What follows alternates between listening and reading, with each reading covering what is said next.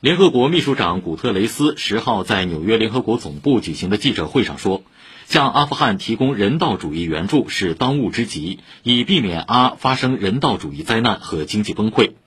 古特雷斯说，当前与阿富汗塔利班保持接触是必要的，各国都能够以有效方式与塔利班接触。一项绝对优先的任务就是对阿提供人道主义援助。他表示，在向阿人民提供人道主义援助方面，联合国能够发挥关键作用。